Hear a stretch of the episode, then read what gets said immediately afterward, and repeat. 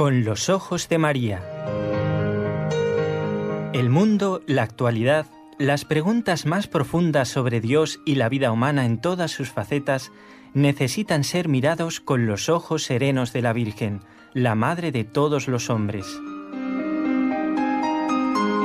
Con los ojos de María, un programa de NSE Producciones para Radio Católica Mundial conducido por Nelly Álvarez. ¿Qué tal? Bienvenidos. Un nuevo programa con los ojos de María y un nuevo programa para el ciclo que hemos comenzado hace muy poquito. Quiero dar las gracias a quienes nos acompañan desde la parte técnica.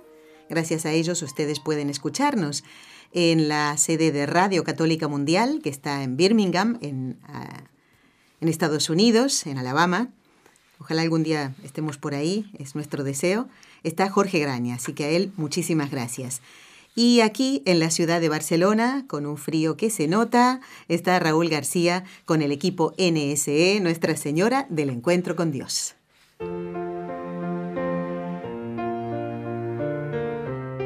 Destellos sacerdotales.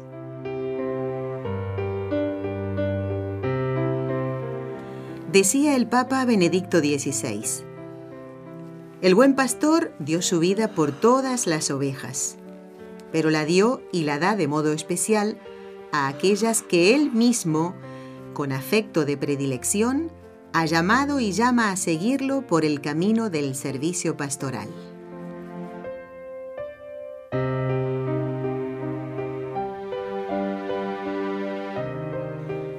Y no pocas veces, amigo oyente, un joven que ha respondido a la llamada de Jesús justamente para ese servicio al que se refería el Papa Benedicto XVI, para ser sacerdote y para ser apóstol, se ve de pronto frente a obstáculos que nosotros no podemos imaginar, que parecen que hacen imposible su formación para ser sacerdote el día de mañana. Bueno, y puede ser por razones financieras, por falta de salud también, o por otros obstáculos de tipo social. Hoy vamos a descubrir un caso insólito de tesón contra cualquier dificultad. Y dificultades que hubieran desanimado, mire, a, medio mundo, podríamos decir así, pero no a las almas de una fe profunda. Y para hablar de esta persona está con nosotros Enrique Calicó, padre de familia, abuelo, catequista y compañero durante muchos años. Enrique. Muchos años. ¿Cómo estamos? Muy bien. Buenos días a todo el mundo que nos están escuchando. Y buenas tardes a los que están de este lado, a este lado. del mundo, digamos así, del charco, ¿no? Del eso es, eso es. Enrique, como este es el primer programa, mire, primer programa y primer programa. Primer programa en el que usted está en este nuevo año. Así que tengo que decirle muy feliz y santo año 2018. Muy bien, pues igualmente se lo digo. Y el primer programa en el que está Enrique en este nuevo ciclo que se llama Destelios Sacerdotales. ¿Quiere decir? Eh, por justamente que este ciclo es para valorar la eh, misión trascendental de los sacerdotes. ¿eh? Y desde el año pasado que no nos veíamos, y usted nos había propuesto hablar de este personaje que parece de película. Yo no sé cómo a nadie se le ha ocurrido. Vamos a hablar con Juan Manuel Cotelo, con Pablo Moreno, ¿eh? Eh, con Eduardo Verástegui, que suele hacer estas películas con valores, para ver si se animan a hacer la vida de quién, de quién se trata, quién es este que no le tenía miedo. Bueno, miedo creo que sí que tenía. Sí, ¿eh? tanto que tenía miedo. Como ser humano que era. y por esto rezaba tanto. por esto rezaba tanto. Ah, muy bien. Pues ¿de quién se trata? A ver. ¿De quién se trata? Pues vamos a hablar hoy de Gereón Goldman. Gereón Goldman. Este nombre quizás no lo diga nada, ¿no? y ha dicho sumergido en obstáculos inimaginables. Eso es. ¿Eh? Bueno, yo tengo que decir una cosa, que hace años que leí, leí su vida, él escribió su vida, y hacía años que yo lo había leído, y pensaba, cuando lo estaba leyendo, pensaba que estaba leyendo una novela de aventuras, de, de esas que salen un problema detrás de otro y que el autor va ideando para resolverlos en el último instante para darle más, no sé, vamos a decirlo, para dar más, Más emoción. intriga y luego- emoción, Sí, claro. sí, sí. Eh, y después, cuando está solucionado uno, se inventa otro y va saliendo uno detrás de otro. uno dice, hombre, esto no sí. termina más. ¿Eh? No pasa, o sea, pobre hombre, ¿cómo sufre tanto? Y estaba y digo esto, pero no, pero no, pero no, esto no es una novela, esto no es una novela, esto es la vida real de Gereon Goldman. ¿eh? Veamos, a- veamos a ver su infancia, ¿no? Cómo empieza bien, todo y su bien. juventud. ¿Dónde nace? Él nace en un, en un pueblo de Ziegenhagen, que me perdonen los alemanes porque yo el alemán lo pronuncio muy mal, solo sé decir Fräulein y basta. Ah, muy bien. Ya. Bueno, nace, ya, ya también sé Ajá. decirlo. Y bueno, nace en 1917, en 1917. Es una fecha fácil de recordar porque es cuando se terminó la Primera Guerra Mundial. y el centenario, y el año en que se apareció la Virgen en Fátima. Exactamente, que prometió que la guerra se term- se terminaría. Pero a los dos años, o sea, en 1919, la familia se traslada a Fulda. Yo voy a pedir que se recuerden un poco de este nombre porque va a salir varias veces. Fulda. Fulda será, para decir nosotros, es donde él tiene la familia. ¿Eh? Muy bien. A pesar de que ro- rondará por ahí, rondará por allá, pero es Fulda. Recordemos este nombre, pues, y el padre, el padre es mm, veterinario. Y la madre es, es una madre estupenda. Es una perfecta madre de familia, muy inteligente, muy inteligente, de un gran sentido común. Tenía tanto sentido común que las esposas de los eh, granjeros, que donde visitaba el padre porque era veterinario, Sí. visitaba a los animales, las esposas pues le iban allí a consultar cosas y iban allí a pasar un rato para tener una conversación tan agradable como ella tenía a tomar, a tomar el té. Sí, sí, A tomar el té, no sé si era té, café o lo que sea, lo que, se, lo tomaban. ¿eh? Eh, Bueno, la cosa es que los dos eran, tanto el padre como la madre, eran profundamente religiosos y además eran de, un, de una manera de ser muy recta, muy, muy recta, muy, muy, muy concisos las cosas. ¿eh? Por aquel entonces, por aquel entonces ellos tenían, bueno, llegaron a tener siete chicos, siete chicos, todos, todos chicos, todos varones, ¿eh? y todos muy traviesos. Bueno, normal, ¿no? ¿Eh? Sí, muy normal, pero es que el caso de, de, de Gereón era un caso muy especial. Tan especial que el padre más de una vez había cogido la vara, la vara el, el jarabe de palo que le digo yo, ¿eh? y le había dado en el trasero más de una vez. Y decía, y decía, es un ángel en la calle, pero en casa es un diablo. Uy, uy, uy. Esto Bueno. lo decía, el- esto lo Su decía- papá. Su papá, sí. Bueno. ¿Por qué? ¿Por qué en, un ángel en la calle? Porque tenía un don especial, un don de simpatía que- con todo el mundo, con todo el mundo. Se hacía amigo de todo el mundo, enseguida entablaba conversación, lo que sea. Ya. Era, un chiquillo, un chiquillo que caía en gracia. ¿eh? Bueno, era una familia que cada semana se iban, se confesaban, y- iban a misa y comulgaban. Esto es importante porque Claro. aquí ahora parece que estamos viviendo una época en que eso de confesarse parece que una vez al año dice la iglesia pues ya cumplo, ¿no? No, no, no. no. Ellos cada semana. Fíjese. Los padres de Gerion Goldman, claro. Entonces, ¿qué pasa? ¿Qué pasa? Que a los ocho años, cuando tiene el niño tiene ocho años, siente la gracia de Dios. ¿eh?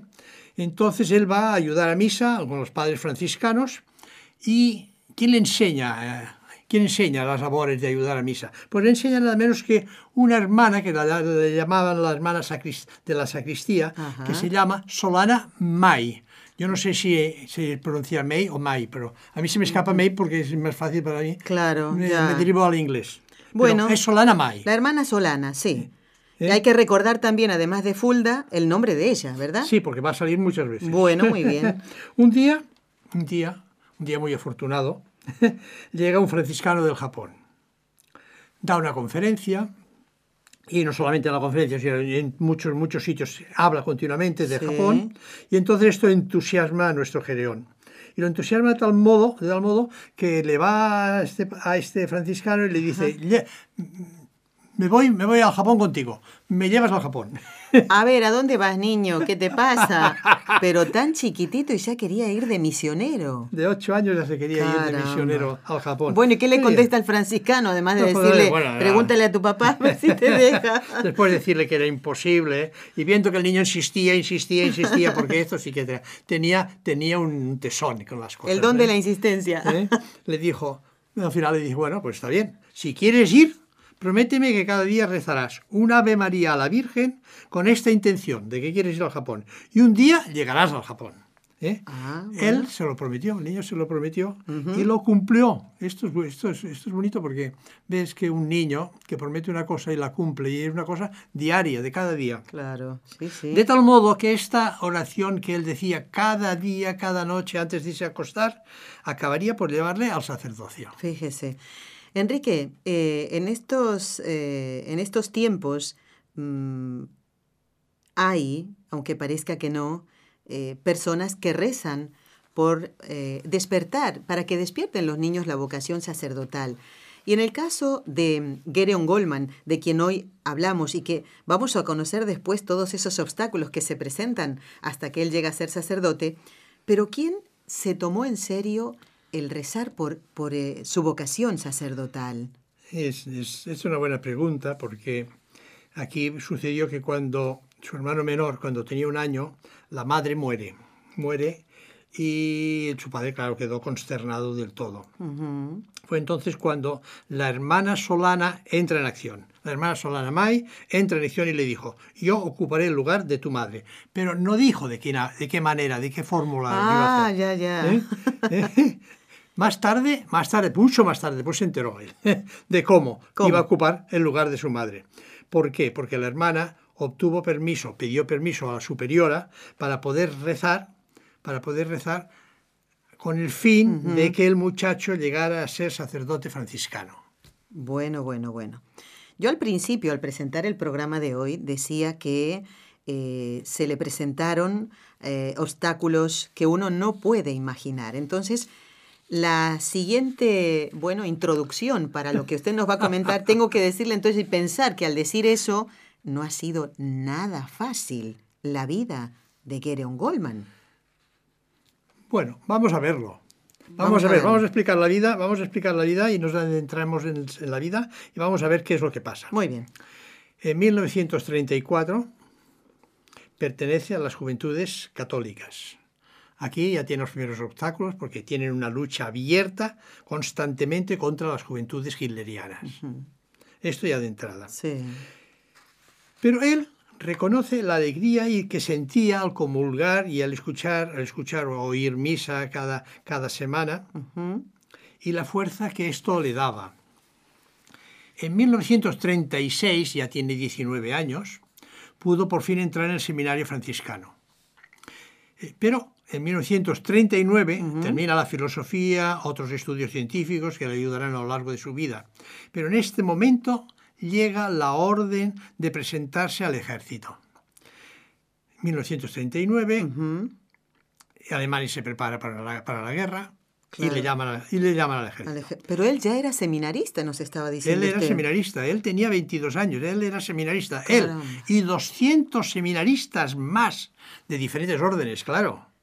Allí, allí estaban en Fulda, ¿no? Sí. Mezclados con miles de reclutas, allí, todos ahí metidos allí. Claro. ¿Qué pasa?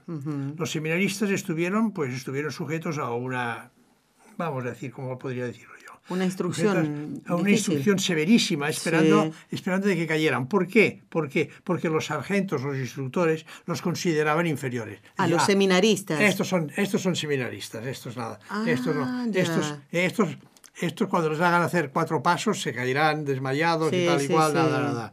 Eh, pero, ¿qué pasa? Que al cabo de varias semanas los instructores estaban completamente irritados porque se enfadaban de ver de que físicamente ellos estaban aguantando, estaban en forma.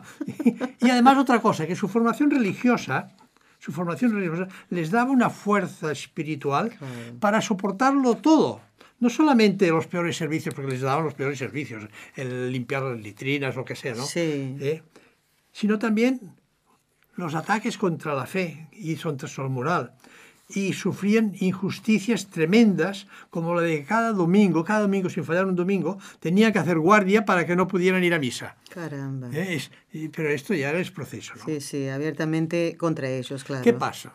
¿Qué pasa? Me gusta mucho decir qué pasa, porque, porque van pasando las cosas, sobre todo en esta vida, pasan las cosas una detrás de otra, impresionante. Pues al acabar la instrucción, los, los oficiales que estaban más arriba de los instructores estaban completamente sorprendidos y estaban completamente admirados de la capacidad de resistencia de aquellos 200 seminaristas. ¿eh? porque sabían que les habían dado un, un trato muy duro que, eh, que habían recibido continuamente. Por esto, pero esto, esto, este trato tan duro les hizo fuertes y les ayudó en todo lo que les tenía que venir a caer encima. Porque ya lo veremos lo que se les cae encima, ¿no? Bueno, ¿Eh? muy Pero bien. el trato, eh, claro, es, es la, la disciplina, la- el trato duro, el- eh, la instrucción dura eh, que les, hacía, les exigía más que los demás, pues ellos quedaron más fuertes que los demás. Claro. Enrique, una vez que uno termina la instrucción, se supone que ya le dan un destino a donde tiene que ir. ¿Qué pasó en el caso de, de, Mm. En el paso de de, él y en el paso de ellos, de ellos y de Sí. 10 y 10 seminaristas más y los demás también por otros sitios, eh, fueron enviados a la frontera de Polonia para recibir más instrucción todavía. Caramba, Dios mío. Y estaban a las órdenes de un teniente joven y orgulloso, de esos que, de esos que los tenientes a veces se creen que, ser, son, que son generales. se suben de grado, ¿no? ¿Eh? y que les presionó para que abandonaran la fe. Tenían órdenes, tenían órdenes, esto fue en continuo, que dejaran la fe porque tenían órdenes de que decir, bueno, oye, mm, lo que tenéis que hacer es que ellos pierdan la fe ¿eh? y entonces se, se suman, porque son gente que vale, que se suman a nuestro, a nuestro servicio Claro. del, del nazismo. Sí, sí, ¿eh? sí. Bueno, ¿qué pasa? Que no cede ni uno, ni uno cede. Los demás dejaron en ridículo al teniente. Uno, me parece que sí que fue uno que, uno que cedió. Pero los demás dejan al en ridículo al teniente al obedecer al pie de la letra las absurdas órdenes, y, y órdenes injustas, ¿eh? además, que eran injustas. El día de la jura, día de la jura, los seminaristas no levantan el, no levantan el brazo. Ajá. Entonces el general, sorprendido, claro, les pregunta ¿por qué no habéis levantado el brazo cuando habéis tenido que jurar? Y le contestan, porque la fórmula utilizada para hacer el juramento no existe Dios, no se nombra Dios. Y entonces, por lo tanto, esto no es un juramento, porque solamente se jura a Dios. ¿eh? Entonces, bueno, después de estar hablando con el general y conversando y tal y cual, lo que pasa, consiguen, consiguen jurar bandera con el formulario antiguo, donde sí, donde sí se nombraba el nombre de Dios. Adiós. ¿eh? Muy O bien. sea, Se van salieron saliendo- con la suya. se van- sí, sí, sí, se va, se va saliendo. Él se va saliendo con la suya, pero poco a poco. Bueno, Qué paciencia, ¿eh? ¿qué pasa? De allí fueron, entonces, oye, estos tíos, estos chicos valen, están fuertes, están de eso. Los metemos, los ingresamos en la SS, la SS, que eran, eran la, la sección política, para decirlo de una forma, pero de élite del ejército. Si vemos las películas, vemos que van vestidos de color negro y los demás van vestidos de color caqui, ¿no? ¿Eh? Eh, y, ¿Y por qué los ponen aquí? Porque después lo veremos más adelante. Porque como son la élite del ejército es donde se, se les exigirá más. Ah, y, y claro. Pero gracias a esto ellos disponían de tiempo y también disponían de libertad para atender y poder atender a los actos religiosos que iban. Y, y- y no solamente los domingos, sino los días de cada día tenían más tiempo Sí, y sí, sí. podían ir. Y ellos contentos, claro. Hombre, estaban contentísimos. es curioso, es curioso ver cómo todas las discusiones que tuvo con sus superiores. Esto me recuerda, esto me recuerda un trozo del Evangelio, ¿no? O del Evangelio, sí, del Evangelio.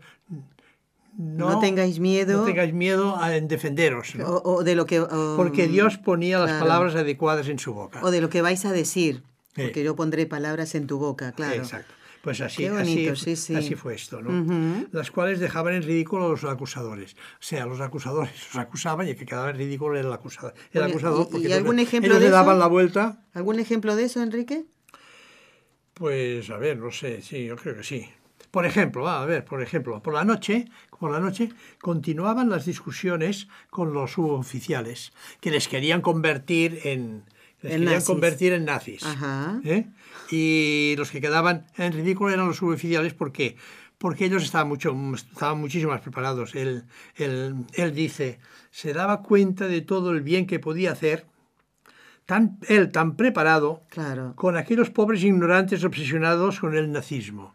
O sea, cuando una persona se, se obsesiona en algo, no ve, solo ve aquella cosa Claro. que está obsesionada. Sí, sí. En cambio, no se da cuenta de lo otro. y Los demás, es claro, él, él muy preparado los dejaba, los dejaba en ridículo al hablar, al hablar que Dios le ponía las, las palabras en su boca. Entonces le dijeron que ellos, los oficiales, tenían órdenes de aplicar un plan para cambiarlos. Es decir, Ah. para que dejaran de ser cristianos y se volvieran nazistas, nazi- sí. nazistas. Pero él, sin dudarlo, le dice, ¿cambiar? ¿Quién a quién? Ah, muy bien, ¿eh? ¿Quién a quién? ¿Quién va a cambiar a quién? Bueno, ¿Cómo continúan las aventuras de aventuras, Goldman? Viendo que por allá no se salían, los cogen, los trasladan al sur de Alemania. Los trasladan al sur de Alemania y los acomodan, fueron co- acomo- acomodados en casas particulares cuyas familias tenían unas hijas preciosas, muy hermosas. Y, pensa- y Oh. pensaron, estos aquí, aquí sí que caen en la tentación y aquí, aquí, aquí sucumben. Qué barbaridad, Dios mío. ¿eh? Bueno, al ver que el plan no daba resultado, pasaban los días, no daba resultado, ¿qué pasa? Que al sargento instructor pues se le piden cuentas y dice, oye, ¿qué pasa con estos chicos que no han cambiado, están, están continuando en cuenta? Y el sargento le contesta, todas las mañanas a las seis corren a la iglesia y mientras el cura les da algo de comer, que se refería a la comunión, Claro. no hay nada que hacer. La, la fuerza de la comunión. Esto me recordó que hablamos también aquí una vez, hablamos de los de Barbastro, ¿se acuerda? Los mártires Hablamos de Barbastro, sí. Que también los pusieron y les llevaban, les llevaban Prostitutas, prostitutas sí, y sí, tal, a la celda. ¿eh? Pues eh, pasa, Y pudieron de- vencer la tentación ayudados por la, la por la comunión que recibían cada día. Exactamente. Eh, los de Barbastro las recibían escondidas dentro del bocadillo. Así es, ¿eh? Y en papel de chocolate. Sí, Aquí no, aquí tenían, aquí podían ir corriendo a la iglesia. Gracias a Dios, ¿eh? ¿no? Bueno, y al mismo tiempo, y al mismo tiempo, esos seminaristas que estaban en esas casas con esas chicas tan guapas, sin ellos sin darse cuenta las estaban protegiendo de la maldad de todos los suboficiales, porque era, era, era la envidia de los suboficiales. Claro. Eh, Cuántas aventuras, Dios mío. ¿eh? eh, espere, espere, que todavía Hay no más hemos- todavía. todavía no hemos Esto es un botón de muestra. Gereón hizo un duro escrito, se quejó. Gereón siempre se quejaba, era, no, se, no se quedaba callado, se quejaba de palabra y por escrito. Pero llega un día que hace un escrito muy fuerte de queja contra el trato que recibían los seminaristas porque el trato lo recibían como, como una consecuencia de que ellos no habían querido firmar la renuncia a ser sacerdote ni a, ni a dejar la Ah, religión. Ya, ya, ya. ¿eh? Ujú. Este escrito estaba tan duro que solo lo firmó él. Los demás, los demás que siempre habían, le habían apoyado, que le habían dado, eh, de- habían, en las quejas siempre le habían apoyado, habían firmado todos los papeles. Esta vez Aquí dice no. que no, que no, que, que el escrito era demasiado duro y que no lo firmaban. Se encontró solo ahí, ¿Eh? entonces. sí, pero ¿qué sí. pasa? Se encuentra solo, pero esto provocó que a él lo expedientaran a Holanda. ¿eh? Expediente y para, y para Holanda. Ya. Y a las pocas semanas, a las pocas semanas de pasado esto, mandan a la división, la división de la SS, la mandan a Rusia, Ay, caramba, por Dios. a Rusia, donde los seminaristas fueron puestos en primera línea de fuego, donde allí fueron cayendo uno a uno, fueron cayendo todos. ¿eh? Ah. Podríamos decir que gracias al escrito duro, Gereón se había salvado. Porque él no fue. Él no a fue, Rusia. no fue porque él fue expe- expedientado y mandado por culpa del escrito, lo expedientan y lo mandan a Holanda. Y la di- los demás, junto con la división de la SS, lo mandan al frente de la Rusia y allí mueren. Bueno, a Y ver. él se salva, ya es una Alemania, Alemania, Polonia, Polonia, Holanda, Holanda. Rusia. Como Pues- no aprendamos geografía, además de cuestiones de fe en este programa, estamos haciendo el recorrido por donde iba o debió haber ido Gereon Goldman, el personaje. hay más ¿eh? sitios, hay más sitios. Hay más todavía. Hay Vamos más a hacer sitios. una pausa cortita, Enrique. Y voy, tenemos que decir una cosa. Sí. Él, él ya de, de- de principio, de- desde el principio, él hablaba francés además de alemán. Además de alemán, él habla francés. Bueno, ¿eh? por algo lo dice usted. ¿Eh? Por algo lo dice. Yo lo digo porque se encontrará que tendrá que hablar francés. Muy bien. Oui, un moment, s'il vous plaît.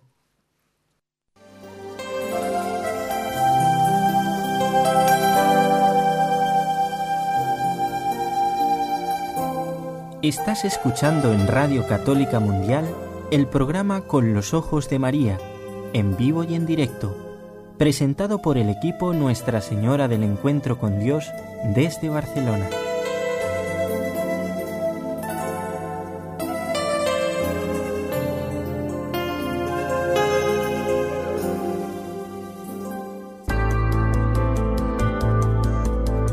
¿Quieres escribirnos ahora mismo?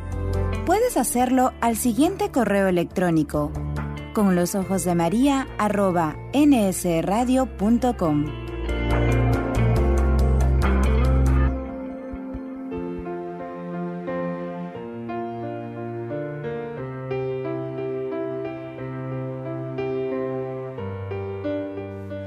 Y en este programa que pertenece al ciclo de Estellos Sacerdotales, ahí ustedes escuchan la música que nos acompaña en cada uno de ellos. Enrique, le cuento que el autor de esta melodía es eh, Salvador Goenaga, por quien seguimos pidiendo oraciones. Es un compositor que está muy enfermo eh, y bueno, allí luchando contra la enfermedad y nosotros le acompañamos en la oración y nos ha regalado, no la compuso especialmente para este programa y para este ciclo, pero nos ha dado la autorización correspondiente para que podamos tenerla en todos los programas de este ciclo de estellos sacerdotales.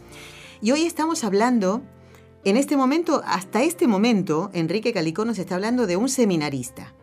¿Mm? Sí.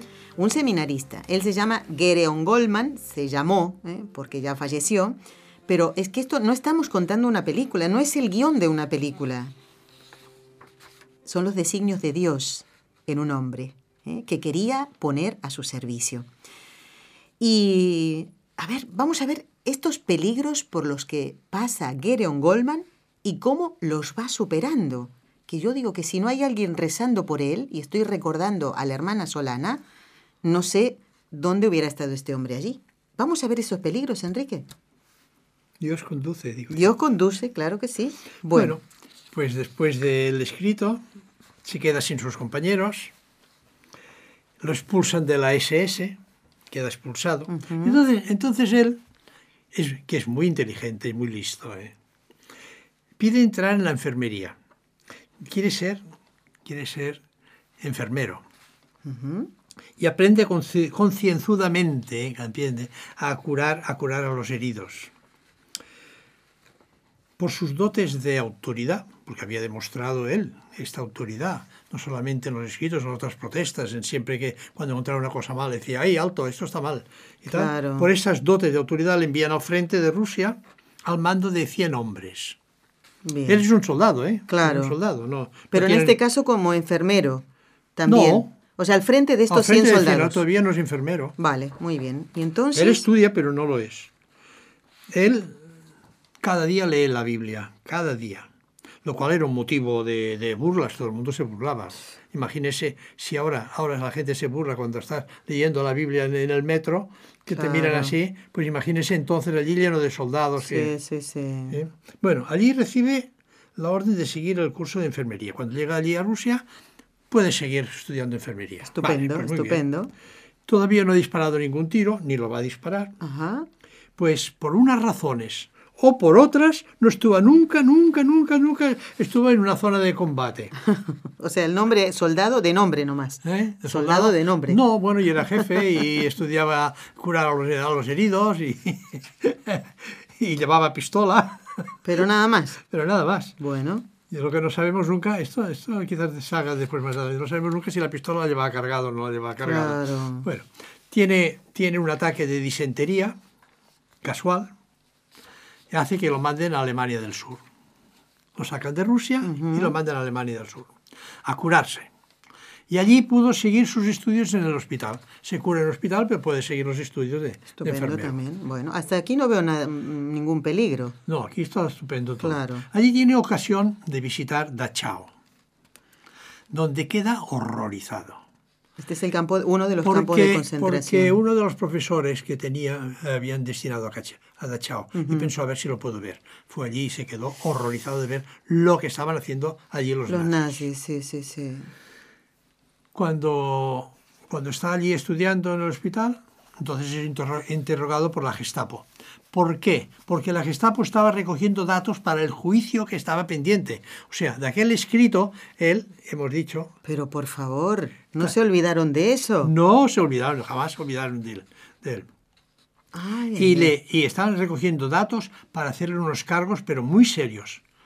Bueno, queda está arrestado domiciliario. Pero por una serie de circunstancias, él puede asistir a misa y comulgar cada, cada semana.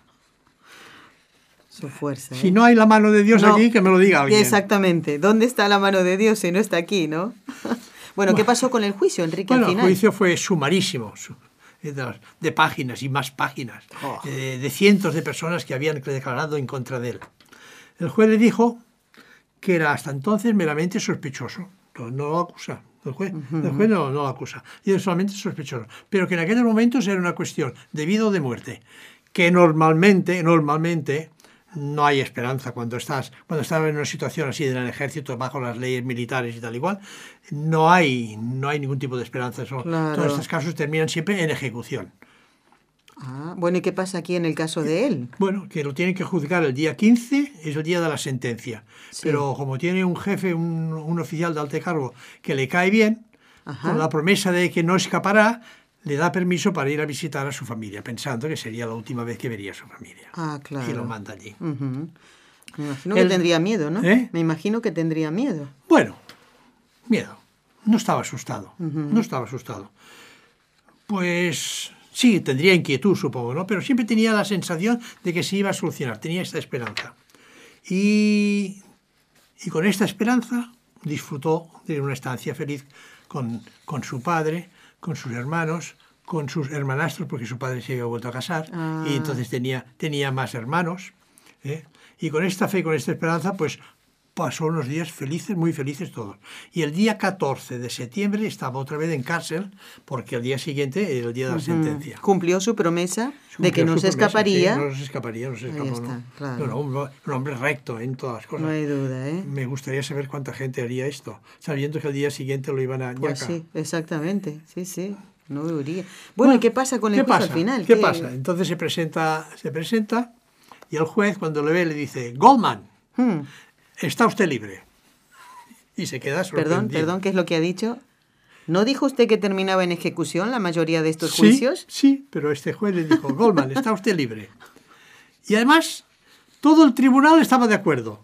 Y además, todos los jueces redactaron la sentencia de una forma que no se pudiera recurrir, que no viniera nadie detrás y... Momento, vamos a revisar esto y lo Claro, condenamos finalmente. Y no. Estaba esto... Pero ya. por Dios, ¿Eh? Dios mío. ¿Por qué?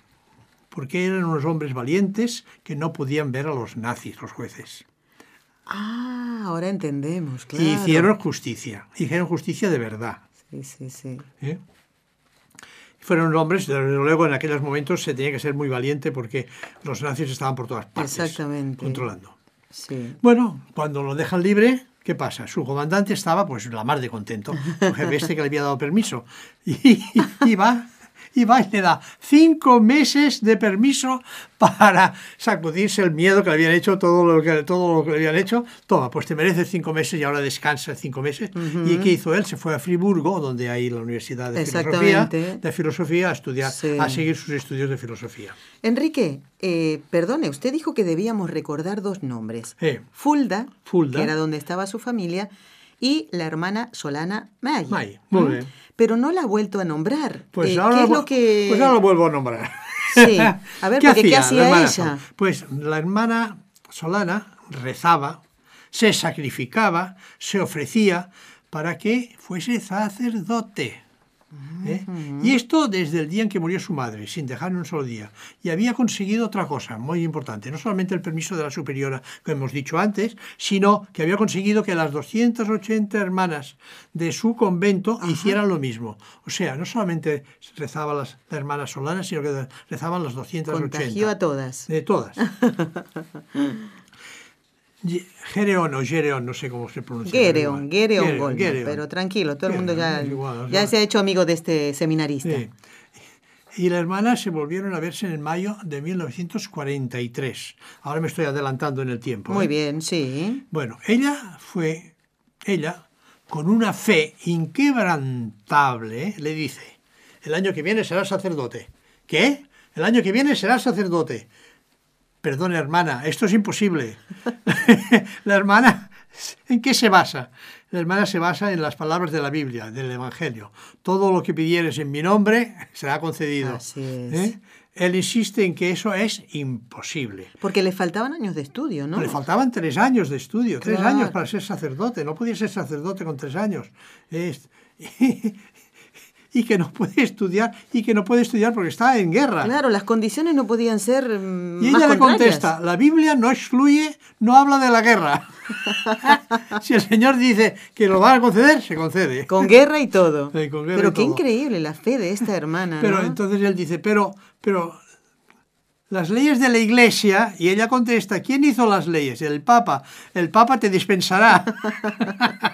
no sé si voy demasiado prisa, pero el diálogo, es que el diálogo este me Muy encantó. gracioso. Me encantó. Sí. Eh, te- no, el Papa me dispensa, tendría que ir a Roma. Pues irás a Roma. Ay, señor, Dios. irás a Roma y le pedirás por tu ordenación.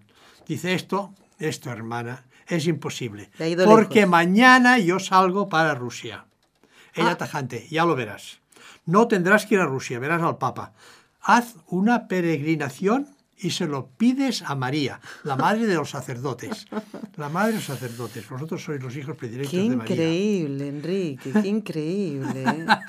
El pobre chico. El pobre chico no podía creer todo aquello. Es que era imposible que no lo pudiera creer. Sí, Dice, sí. esta hermana era una insensatez todo aquello. Le mos- y le mostró, le mostró la orden que tenía escrita Ah, de que ya. salía al día siguiente, que salía para Rusia. Y ella, sin hacerle caso omiso, no le hizo, no le hizo ningún caso Sí. de aquel escrito. ¿eh? Cuando estés en Lourdes, reza fervorosamente. Insiste, Dios mío. No, no existe, no sigue. Sí, sí, no sí. existe, no sigue, porque ya lo da por sentado. Qué barbaridad. Bueno, ¿qué sucede? Si se va a Rusia, quiere decir que no podía ir a Roma. Ya, la Rusia no podía ir a Roma ni podía hacer nada. Claro. Y sabía que Rusia, en el frente de Rusia, se morían todos. ¿Y entonces qué pasa? Entonces, ¿qué pasa? Que al día siguiente, en cárcel, que estaba en cárcel, estaba su, su división, estaba en cárcel, cuando el tren ya iba a salir para Rusia, antes de arrancar, ya está, ya se, ya- yo ya me imagino el silbato del tren, pu, pu, a punto de arrancar, llega un oficial y lo arresta. ¿Qué? El, el soldado Goldman queda arrestado. ¿Pero no había quedado libre de aquel juicio? Sí, Ahora eso, pero es otra ahora, cosa. Pero ahora llega una orden recién llegada de Berlín y lo arresta. ¿Pero qué orden es? ¿Qué, ¿Por qué lo arrestan? Nadie sabía nada, nadie sabía el porqué, pero quedaba arrestado. ¿Eh? Pero déjeme que le diga una cosa, que Dios va, teje- va tejiendo sin que nos lo, sin que no lo entendamos. ¿eh? Dios va tejiendo sin que lo entendamos. Esto me recuerda, no sé si es de San Pablo, ¿no? Lo, de, lo del del tapiz, que por un lado solo, solo vemos nudos y no vemos nada, y por el otro lado es un tapiz precioso. Ya. ¿eh? Claro, porque ante toda esta evidencia, Enrique, es increíble, eh, eh, pensándolo humanamente, es que la hermana está diciendo cosas fuera de lugar.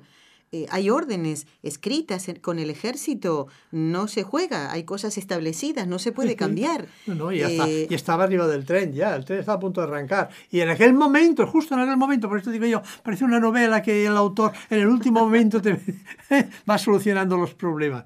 Eh, bueno, soluciona uno y te trae otro, porque Claro. tiene una orden de arresto. bueno, y Bueno, entonces... pero Gedeón, ¿qué hace? Que ya hablaba francés, se pone a estudiar italiano. Ah, bueno, en, en Italia se habla italiano y, y- y Roma está en Italia. Pero él Sí, Él todavía no cree que ir a Roma, ¿eh? no, se lo cree. No, pero, claro. pero se pone a estudiar italiano. ¿Por qué? No lo sé. Algo, algo le ha Algo le empujado. decía, sí, sí. Entonces es trasladado a Po. ¿Dónde está Po? Está muy cerquita de Lourdes. exactamente, sí, ¿eh? sí. Lo cual le permite visitar a la Santísima Virgen, que fervorosamente se pone a sus pies y expresa su deseo de hacer la voluntad del Señor. O sea que va a Lourdes, como la hermana le dijo. Al final, sí, sí, sí, sí. Al final ya le montan en otro tren, sale para Rusia, pero ¿qué pasa? Pero a medio camino el tren, con todos sus soldados, da la vuelta y lo envían a Italia. Pasando por Roma. ¡Oh! Pasando por Roma. Entonces él, entonces, se mira al espejo y se dice, y se dice, la fe insensata de la hermana parece que no era tan insensata. efectivamente las Sagradas Escrituras no dice que las, que las plegarias no sean escuchadas en tiempo de guerra. Es, curioso, ¿eh? Es, es curioso. Que es increíble, no, no, ¿Eh? no, me cabe otra palabra. Es Pero increíble. es que ya sale el tren y ya se va para Rusia y a mitad de camino da la vuelta y se va para Italia. ¿Qué cosa, y él estaba ¿eh? estudiando italiano. ¿Eh? Y él estaba Y- estudiando italiano. Sin saberlo. Sin saberlo, Sin saberlo. exactamente. Sin Sí. saberlo. Bueno, pues vamos ahora a mm, recordar los teléfonos por si algún oyente desea eh, llamarnos. Y bueno, hay más que contar, ¿eh? De la historia de Gereon Goldman. Hay mucho que un contar. seminarista en la CSS. Este libro lo vamos a recomendar porque realmente, eh, bueno, creo que eh, hemos hecho correr un poquito a Enrique porque él también ha leído el libro y de allí ha preparado este guion. A ver lo- si... lo tuve que volver a leer por esto, ¿eh? Para preparar el Bueno, guion. pero eso no está mal, Enrique, porque No, me lo también, leí en cuatro días, ¿eh? ve, es un libro pequeño y cuenta todas las aventuras. Hay una cosa que no me, que me hubiera gustado, ¿no? Que apareciera en el libro y son las fotografías. Ese libro, ese libro no tiene fotografías de Gereon Tiene una fotografía de él en la portada. pero nada más que eso. Y a mí me encantan los libros que tienen fotografía, le digo, ¿eh? Sí, me gustan mucho. Ah, pues le dejaré uno mío que, que hablo de mi vida. ¿Y tiene fotografías? Está lleno de Estupendo, fotografías. Bueno, ya está. Esos son los libros que a mí me Y gustan. mis padres. ¿Y, Y.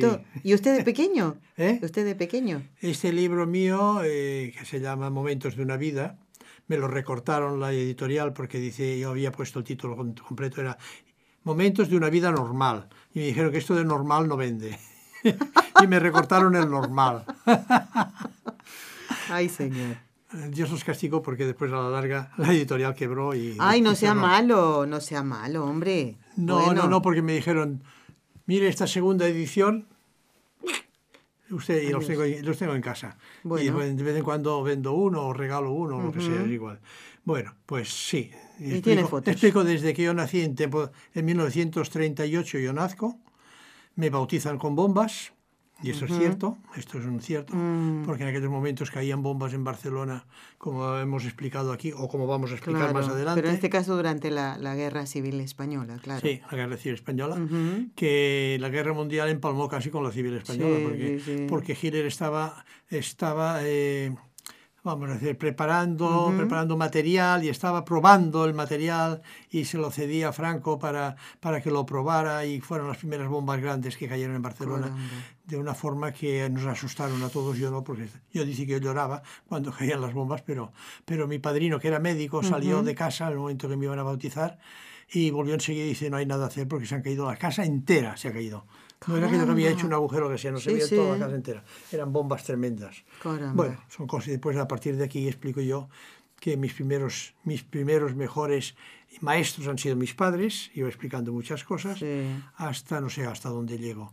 Llego hasta que se casa mi hija, me parece que es, Ujú. o hasta que me quedé viudo y voy, me vuelvo a casar con María Rosa y todo es de color de rosa. Ah, bueno, Enrique, vamos a hacer una pausa pequeñita, recordamos los teléfonos y luego vamos a rezar por los sacerdotes. ¿eh? Vamos a rezar por los sacerdotes. necesitan nuestra oración y así lo vamos a hacer hoy también en el programa. Perfecto. Si deseas participar en vivo en el programa Con los Ojos de María en Radio Católica Mundial, marca el siguiente número de teléfono 1866-398-6377 si llamas desde Estados Unidos o Puerto Rico. Si llamas desde otros países, marca el código internacional y luego el número 1205-271-2976.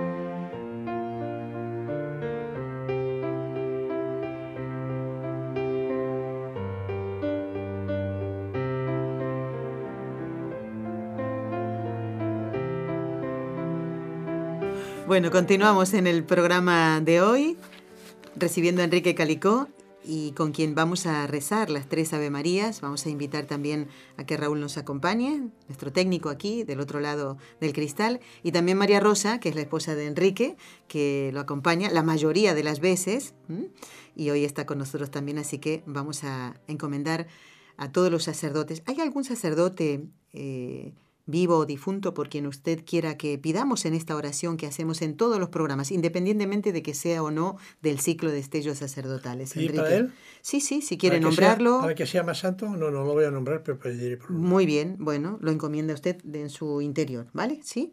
Bueno, en el nombre del Padre, Padre, y del Hijo, y del Espíritu Santo. Amén. María, Madre mía, por el poder que te concedió el Padre, libra a todos los sacerdotes de caer en pecado.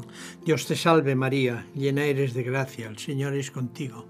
Bendita tú eres entre todas las mujeres, y bendito es el fruto de tu vientre Jesús. Santa María, Madre de Dios, ruega por nosotros pecadores, ahora y en la hora de nuestra muerte. Amén. María, Madre mía, por la sabiduría que te concedió el Hijo, libra a todos los sacerdotes de caer en pecado. Dios te salve María, llena eres de gracia, el Señor es contigo. Bendita tú eres entre todas las mujeres, y bendito es el fruto de tu vientre Jesús. Santa María, Madre de Dios, ruega por nosotros pecadores, ahora y en la hora de nuestra muerte. Amén. María, Madre mía, por el amor que te concedió el Espíritu Santo, libra a todos los sacerdotes de caer en pecado. Dios te salve María, llena eres de gracia, el Señor es contigo. Bendita tú eres entre todas las mujeres, y bendito es el fruto de tu vientre Jesús. Santa María, Madre de Dios, ruega por nosotros pecadores, ahora y en la hora de nuestra muerte. Amén. Amén. Dios, Dios, Padre Padre Todopoderoso, por intercesión del Inmaculado Corazón de María, te pedimos la santidad de los sacerdotes del mundo entero. Bueno, vamos a aprovechar este tiempito que nos queda para seguir viendo la mano de Dios en la vida de Gereon Goldman. Por eso le pedimos ahora, Enrique, eh, que nos siga contando su vida, alguna anécdota donde se sigue mostrando la mano de Dios en la vida de eh, Gereon Goldman, ¿no? Y, y, bueno, podríamos decir el milagro de poder seguir su vida adelante. Todavía es seminarista, ¿eh? Bueno, después de muchas discusiones y de muchas dificultades, ya lleno de fe en las palabras de la hermana Solana, Bueno. no podía por menos, No. porque se había cumplido todo, consigue ver al Santo Padre. No me diga. Pío XII. Ve al Papa. Ve al Papa. Y además sabe, sabe que habla alemán perfectamente, Exactamente, sí, sí. ¿eh? porque estuvo muchos años en Berlín. Exacto, como nuncio, creo. Como ¿eh? anuncio, sí. Como anuncio, pero anuncio, sí. Bueno, tiene una larga conversación con el Santo Padre. Por, ante, ante el asombro, para decirlo así, ¿no? del cardenal ayudante que no daba crédito al hecho de que un simple soldado seminarista, un simple soldado, Sí, pero sí, es un soldado y es un seminarista, al que le faltaban tres años de estudio, estuviera convenciendo al Santo Padre de que, le, de que le diera el permiso para ser sacerdote. Pero, pero es que este, este cardenal debía decir, pero hijo mío, que no es, que eres un soldado, que eres seminarista, que te faltan tres años de estudio y estar aquí con el Santo Padre. ¿Qué más quieres? Pídele la bendición y vete. Claro. Supongo que debía decir esto. Caramba, ¿eh? Dios mío. ¿eh? Bueno, Bueno, le da el permiso entonces Bueno, el Papa Pío el. Santo Padre, después de unas largas conversaciones, de que él lo convence, lo convence porque explica de que él ha estado en el frente con los, con los soldados heridos que se están muriendo en sus, en sus manos y que no puede confesarlos y no puede de esto. Y esto, y esto Santo Padre, es, es una lástima porque estas almas, los- yo podría, si fuera sacerdote, Claro. podría confesar. ¿eh? Eh, lo convence, lo convence. Da unas razones, que es un chico que es muy inteligente, y da unas razones, da unas razones que tocan de pies al Sí, suelo, como sí, decimos sí, nosotros, ¿no? claro. ¿Eh? Y al final Santo Padre finalmente le otorga por escrito el permiso para Ah. ordenarse sacerdote, ¿eh? aunque te faltes. Sí, sí, qué increíble, ¿eh? Dios mío. ¿eh? Bueno, ya con el permiso en la mano se va a ver a los franciscanos en Roma, que ya, ya había estado con ellos, ¿eh? y los franciscanos quedan que le ordenarán el día final de mes, de enero, el 30 de enero de 1944. 1944, muy bien. Bueno, ¿Lo ¿Qué ordena pasa? finalmente? no, no, no, no, porque el diablo también pone la cola por todas partes. Claro.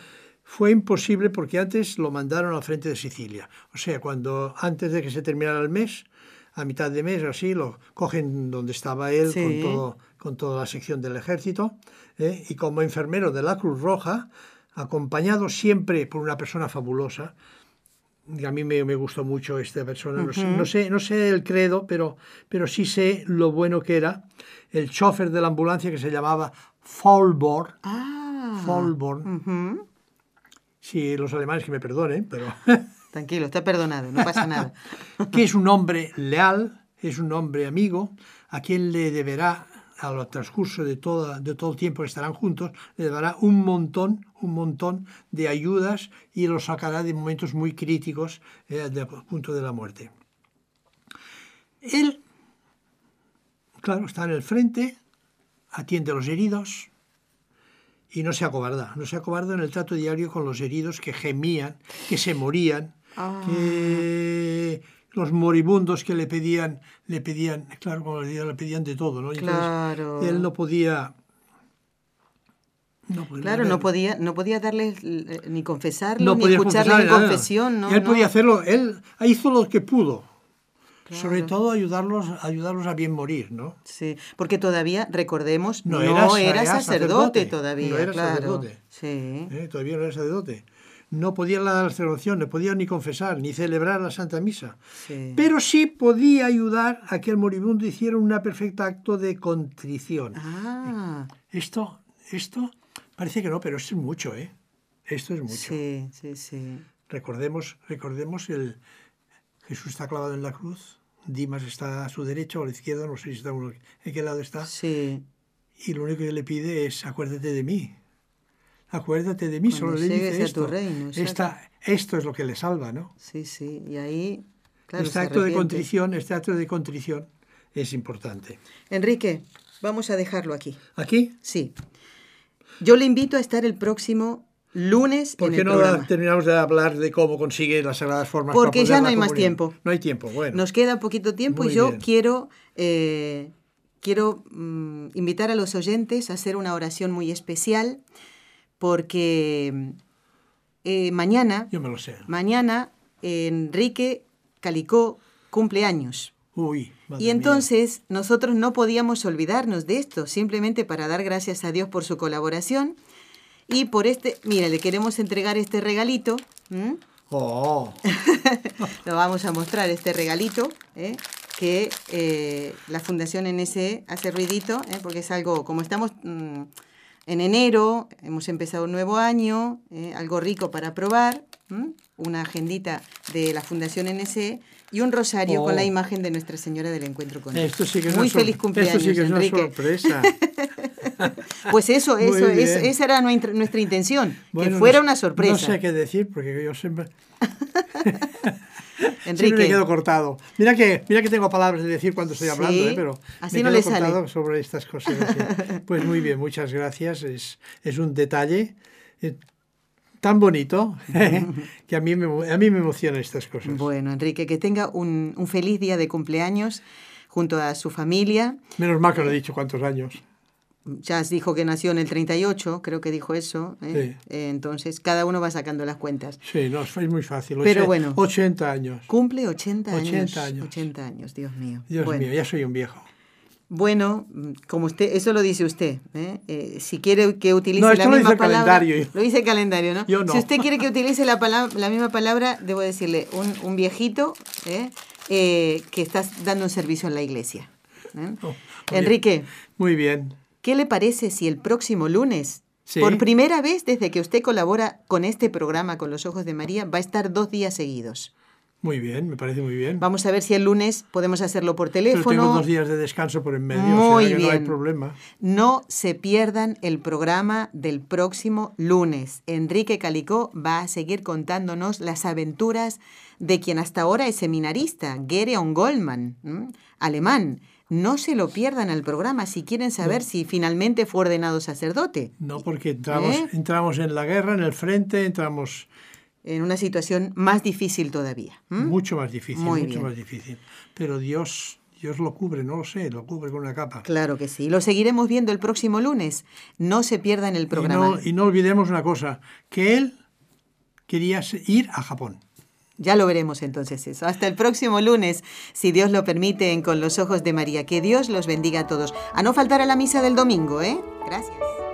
Has escuchado un programa de NSE Producciones para Radio Católica Mundial.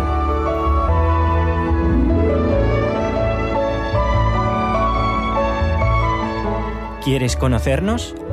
Escríbenos al correo electrónico con los ojos de María arroba nsradio.com. Envíanos tus sugerencias o comentarios con los ojos de María arroba nsradio.com.